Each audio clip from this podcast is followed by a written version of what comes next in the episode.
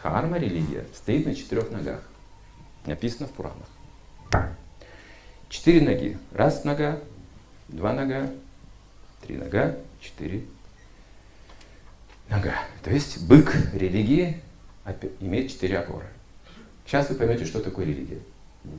Потому что по словам религия сейчас люди думают, какая-то конфессия.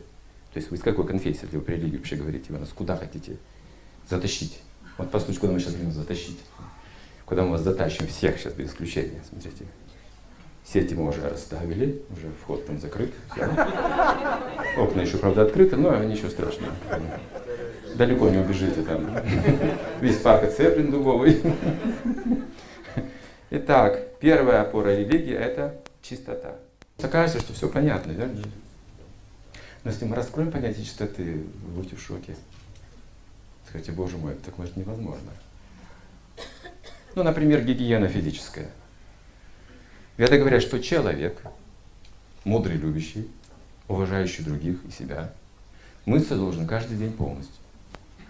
А если вы в Бишкеке живете, дважды, потому что здесь жарко очень. Если вы на Северном полюсе живете, можно вообще не мыться там, там холодно.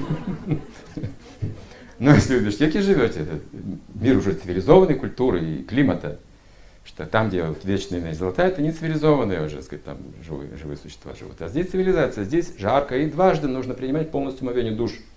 Каждый день. С утра это прежде всего, после сна, потому что тело, когда спит, через 40 минут сна меняется обмен веществ у человека и начинает работать на выброс шлаков, нечистот. Вы замечали, что вы просыпаетесь, тут нечисто, там, тут, все везде кругом. Хотя бы умыться. Минимум. Но все тело, оно вырабатывает шлаки. Так устроено, значит, сон человека. Если вы спите менее 40 минут, этого не происходит. Этого не происходит. То есть полчаса, 15 минут нормально, можно не принимать омовение, но уже больше этого омовения необходимо утром особенно, полностью. Вы сразу почувствуете себя очень хорошо, согласны? Вы уже пробовали. Но, но, но в той культуре, где я воспитывался и жил, мылись раз в неделю. Раз в неделю также меняли одежду и постельное белье. Я вот интересовался, ну почему это раз в неделю? Откуда это? Ну откуда это правило вообще? И выяснил, у одного человека, он был эксперт в этом. Он говорит, «А, дело в том, что инкубационный период развития белевой вши 7 дней. И вот все это время вы считаете чистым, пока вши не завелись, вы чистый. То есть. А уже через 7 дней вши заводятся, уже ну, поздно. Уже нужно сан, сан, сан, санобработку. Не просто мыться, санобработку проходить. Вот. Но в ведической культуре каждый день вы моетесь раз-два раза. И вот очень хорошо. Это чистота, чистота физическая, труднодостижимая в наше время, потому что вот вы на работе работаете. Ну где там душ? Там может и не быть души вообще. Может быть, даже у вас дома душа нет, я не знаю, как, смотря кто как живет вообще. Еще от условий зависит. А лучше даже не душ, а река. Душ это вообще не чистое место. Вообще квартира современная не чистое место. Знаете почему? Там кухня и, и туалет в, одном, в одной квартире. Уже это не признается ведомым, что это чистое место. То есть кухня и туалет, ну, через перегородку, туалет э, и кухня. Два шага вперед телевизор, два шага назад туалет, жванецкий говорит. Вот так очень удобно, но не чисто все. И то место, где вы спите, нечистое тоже. Значит, на диванах спать нельзя, оказывается, они нечистые становятся. Вы должны спать на полу, на голом. А потом промывать это место, вот и все, тогда будет чисто. Согласны? Все как-то печалились. Нет, нет, мы не против диванов, мебели. Ну, там тоже нужно знать, как поддерживать эту чистоту, как менять белье, как сбрызгивать водой место, где вы спали, потому что там ваше тонкое тело еще будет блуждать какое-то время. Вот, вот нужно просто иметь это представление, как проветривать комнату, как э, зажигать благовония в квартире, чтобы не было других запахов, как не оставлять грязную посуду на ночь, это тоже целая наука, потому что грязная посуда притягивает духов ночных. Они доедают все там на кухне у вас, потом пируют, пока вы спите. Вот все это сны, ваше тонкое тело. Даже если вы курите в квартире или пьете, то же самое привлекаете нечистоту. В доме, в семье это запрещено вообще все привносить туда, потому что там дети, они чувствуют тонкий план. Они могут даже видеть этот тонкий план. Я помню свое детство. Если говорить о чувствительных людях, о развитых и тонких интеллектах, это все очень важно. Если говорить о грубом сознании первобытного человека, то это не так важно. Не так важно. Если мы хотим развить именно тонкий интеллект, то это может быть очень важным, чистота. Но самое важное – чистота ума и речи. Вот это проблема. Женщина считается святой, говорится в Ведах, если она может жить в мире со всеми родственниками. Со всеми родственниками, без исключения в мире. Можете представить? Это невозможное дело вообще. Это чистота речи, главным образом языка. Все наши беды в семье от языка неконтролируемого просто. Мы просто болтаем что-то, а потом сожалеем об этом. Вот язык, если мы сможем правильно управлять языком, мы сможем правильно построить свою жизнь. И именно звук управляет нашей жизнью. По звуку жизнь строится. Потому что мы слышим и говорим. говорим. Это направление нашей судьбы. Вот она. Это все объясняют веды. Это йога. Семья это йога. Это чистота. Чистота ума. В уме всякое может быть, правда же? Вот кто-то вас оскорбил. И что вы делаете? Вы, конечно, терпите, вы культурный человек. Вы не ответите. Но в уме что происходит? В уме вы много раз этот человек разрываете на части, собираетесь снова, чтобы снова разорвать. Ум не контролируете. В уме это продолжается, и это боль, это выносит это настроение, то обиду годами. Десятками лет, можете представить, человек живет с этой обидой. И даже когда умирает, говорит, я тебя и на том свете достану. Не успокойся все равно. Он не может оставить не может отпустить. Он не свободен. Видите, он нечистый ум, вот говорится. А что такое чистый ум? Он подобен огню, говорится. Если в огонь вы кинете даже мусор, он сгорит и останется чистым. Все, он позитивен всегда. Вот сейчас, говорится, вот это качество, оно практически утрачено. Качество религии. Как может быть любовь и мудрость без прощения? Ну как это возможно? Прощать труднее всего женщинам. Они более чувствительные и глубокие, поэтому вот в оскорблении женщин мужчин предупреждают веды, что если вы оскорбляете женщину, вы укорачиваете срок своей жизни. Намного. То есть это вот особенно защищает вот, вот эту вот половину человечества, потому что она наиболее чувствительна, чувствительная часть и под защитой находится. Вот поэтому нужна семья. Семья это защита. Человек защищен. Все защищены. Дети, женщины, старики, э, все. Чистота. А мы немножко сказали о чистоте. Чистота ума, чистота тела, речи, поступков. Это все относится к этой категории. Вторая опора религии – аскетизм. Аскетизм означает простая жизнь, нет излишеств. Мы можем брать, имеем право то, что благоприятно для здоровой жизни. Больше этого брать, значит, не аскетично человек живет, излишество допускает. Однажды я собрался за границу. Я думаю, что это был 90-й год, может быть, 91-й. Тогда еще перестроечное время. За границу редко кто тогда ездит. И у нас еще, знаете, не все эти были западные товары, и вот реклама и культура еще не вошла так, как сейчас. Вот она уже повсюду одна и та же. И дочь у меня еще маленькая тогда, ей там лет 6 или 5, я не помню. Но я ее спрашиваю, ну вот я еду за границу, что тебе привезти? Ну, там что-то что чудесное за границей, понимаете? Все, кто идет за границу, что-то очень интересное привозят оттуда. Ну, что ты хочешь? И она ребенок, и она видела, знаете, что видела? Что вот она почему-то это вот не могла жить в то время. Она видела у кого-то такую соломинку, через которую можно пить воду. Ну, не было таких соломинок, не было, ну, понимаете, что не было в Советском Союзе соломинок. Солома была, соломинок не было. Вот люди брали солому или камыш и подражали западным, точно какие-то бизнесменам там, и пили вот что-то там, коктейли намешивали какие-то свои. Она попросила соломинку, я пообещал, что привезу соломинку, конечно же. Я надеялся, что соломинка будет в Финляндии. И вот я приехал в Хельсинки и сказал об этом знакомым, что дочь попросила соломинку. Говорит, мы пойдем в супермаркет. Там выберите. Выберите соломинку. Там, то есть, выбор еще есть какой-то. Не просто соломинка, там выбор. Но я слабо себе представлял, что такое выбор соломинок в Хельсинки. Вот таких два зала было на этаже с соломинками. У меня голова закружилась соломинкой.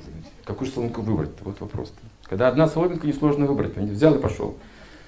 Или у вас одно платье, вы не будете долго думать, что это. Быстро соберетесь и уйдете. Но если у вас гардероб бесконечный, у вас большие проблемы, как выйти сегодня, в чем и как. И вот я в этих соломинках провел часа полтора-два, не помню. Оказались соломинки разной длины, разного калибра, диаметра, рифленые, гофрированные, скрученные спиралью, со значками всевозможными, даже с мигающими какими-то огоньками. Ну, чего-то такого не было. И от этих соломинок не было конца и края. И две девочки ходили, там подростки, и тоже выбирали. И говорили, вот с этой пила, с этой пила, с этой пила. Вот, с этой не пила, вот эту я возьму. Это называется неаскетичная жизнь. Излишество. Смотрите, это целое производство работает эти соломинки. А сколько энергии человек тратит? А посмотрите, посуда. На посуду работает индустрия. Фарфор, дерево, металл, различные виды металла, посуда, мельхиор, серебро, ложки, вилки разных дизайнов, столы, на которых едят, кровати. Столько кровати на выборе, знаете, большая проблема кровать купить. С пультом управления электронным. Она вас переворачивает в 2.30 ночи на другой бок. Раз, раз укладывает, понимаете. Она вас будет не знаю, может быть, совмещается с туалетом иногда. Все что угодно можно придумать. Сейчас такие кровати, платите тысячи долларов и кровать для вас, любые удобства. Видите, сколько только приходится трудиться, чтобы просто спать, чтобы просто есть. Простые же да, вещи, кажутся. А ведь как сложно достигать этого. Почему, как вы думаете? Потому что есть понятие престижа. Престиж. Гости придут. Как вы их накормите? С какой посуды? С алюминиевой, что ли? Хорошо. А если обратиться к ведам, с какой посудой ели люди? Помните? Не с деревянной, что, что, что, что за посуда деревянная? С золотой. На крайний случай серебряная посуда, понимаете? Вот покупаете золотую серебряную посуду. Это называется аскетизм. Немножко отверни в сторону чуть-чуть. То есть аскетизм – это здоровый образ жизни, это другое его понимание. Когда вы живете в аскезе, вы здоровы, то есть излишнего питания нет, вы не, не едите лишние вещи ненужные, вы не говорите лишних слов, это тоже аскетизм. Вы дурных вещей не делаете, вы отказываетесь от них, это аскетизм. То есть ограничиваются плохие вещи. Вот это значит аскетизм. Хорошие вещи не ограничиваются. Например, хлеба производите сколько хотите, продавайте, нет ограничений. Водку нужно ограничить, что плохая вещь. Требуется ограничения до 16 лет там, и прочее. Аскетизм называется. Разумный, здоровый образ жизни. Сейчас, сейчас каждый человек живет, стремиться к излишествам. Или, как мы говорим, к роскоши. Жизнь в роскоши привлекает человека. Когда вы видите богатые дома прошлых культур в каких-то, может быть, сюжетах или книгах, где есть скульптуры, фонтаны, слоны и лошади. Вы думаете, вот она жизнь роскошная. Нет, нет, нет. В то время это была не роскошь. Это был, была культура. Люди соответствующего сознания должны быть богатыми. Соответствующего уровня сознания должны быть богатыми. Но не все. Потому что большинство людей, которые стремятся к богатству и не имеют этого сознания, злоупотребят богатством. Они будут гордиться всем этим. Будут чувство превосходства над другими иметь, эксплуатировать, унижать людей. Но если вы занимаетесь благотворительностью и живете ради других, вы имеете право на особняк, на хороший транспорт и все остальное. Если вот по уровню благотворительности и как бы человек обеспечивался условиями. Разум за это отвечал. Уровень разума. То есть неразумному человеку, бодливой корове, Бог рога не дает так же зачем же неразумному человеку большие богатства, деньги? Он же просто спрячет от других и все. Кто получит благо? Не он, не другие. Он такой умрет на этих деньгах, если он не разумен. Но если он разумен, ему не нужно копить деньги, потому что деньги сами приходят, он их тратит просто. Они приходят сами к нему. А пример дать? Как это? Наверное, вам интересно, как же деньги приходят сами по себе? А? Вот хорошо бы узнать это. Да. Да, вот видите, он тоже интересовался. Так вот, слушайте же, как деньги приходят сами по себе. Например, есть врач хороший. Я знаю одного хорошего врача. Диагноз ставит по пульсу, иногда просто посмотря на человека. Вам не нужно бегать, сдавать анализы, УЗИ проходить. Он просто посмотрит на вас, потрогает, сразу скажет диагноз. И лечит также практически все заболевания очень быстро, без всяких беспокойств. Хотите такого врача? Вот так вот и приходят деньги к разумным людям. Сами. Когда есть квалификация, вам не нужно думать о том, где взять деньги. Вы быть просто хорошим врачом, хорошим мужем, хорошим, хорошим, хорошей женой, хорошим сыном, хорошим профессионалом. Это квалификация называется. Что относится к дхарме. Вы знаете, прекрасно исполняете талантливо свои обязанности, и вы нужны людям, видите? Они к вам приходят, вместе с людьми приходят какие-то деньги, поддержание, благодарность, потому что вы полезный человек, квалифицированный человек. Вот секрет в чем. Но если мы теряем квалификацию постепенно, и никому не нужно, что мы делаем, мы думаем, как же заработать. Да, как же заработать? Мне же нужно какие-то деньги тоже. Почему так? Да, нужно найти свою дхарму, а не роскошь. Вот, вот, вот, вот, совершенно правильно вы думаете. Аскетизм, чистота, следующая часть дхармы, милосердие.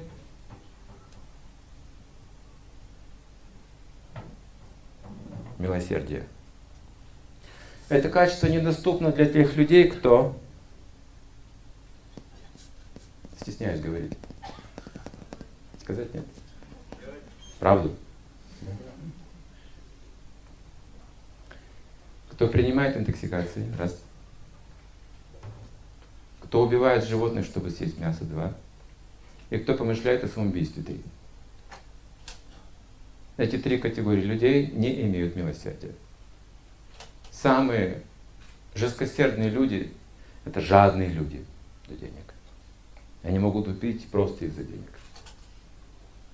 Самые жестокосердные люди это люди, которые имеют выгоду и принимают интоксикации, потому что когда вы принимаете интоксикации, ваша гордость растет.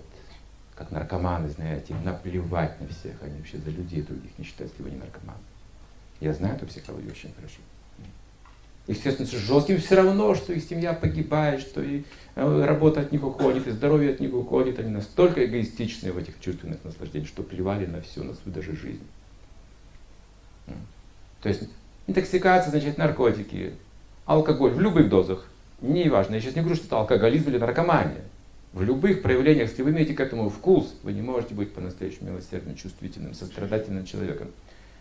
Именно человека, мудрым и любящим в полном смысле слова, интоксикация – это большая проблема.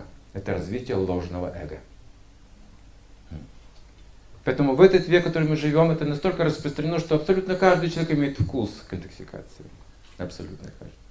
Поэтому мы говорим, не все сейчас применимо из законов Дхармы в нашем случае, что-то лишь применимо. А вот четвертая нога религии цела еще. Вот она применима, с нее нужно начать. Четвертая у нас будет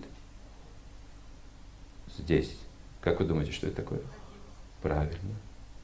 Правдивость. Сейчас вы удивитесь. Вот вся современная религия, все конфессии на этой ноге. Вы грешник? Ну, то есть вы не чистый, не аскетичный, милосердный. Вы грешник, грешник. Но вы признаете это. Это называется религиозный человек. Он кается, он говорит, да, я грешник. Он приходит на покаяние и все рассказывает, как он не милосерден, как он неправдив, как он не аскетичен, какие жестокости он делает, как он обманывает, как он на грехи эти срывается, он честно, он честно рассказывает. Это последняя опора религии. Вот она религия, не конфессия, а вот эти четыре основы. И что же это такое? Это наша семья, вот она где. Религия – это семья, оказывается. А мы думали, религия – это где-то там. И меня это не касается. Семья – религия прежде всего. Храмы строились позже, когда в семьях религия стала утрачиваться – когда люди стали обманывать друг друга прямо в семьях, они ходили в храм, где не могли обмануть. А на самом деле каждый дом это храм, каждое сердце это храм.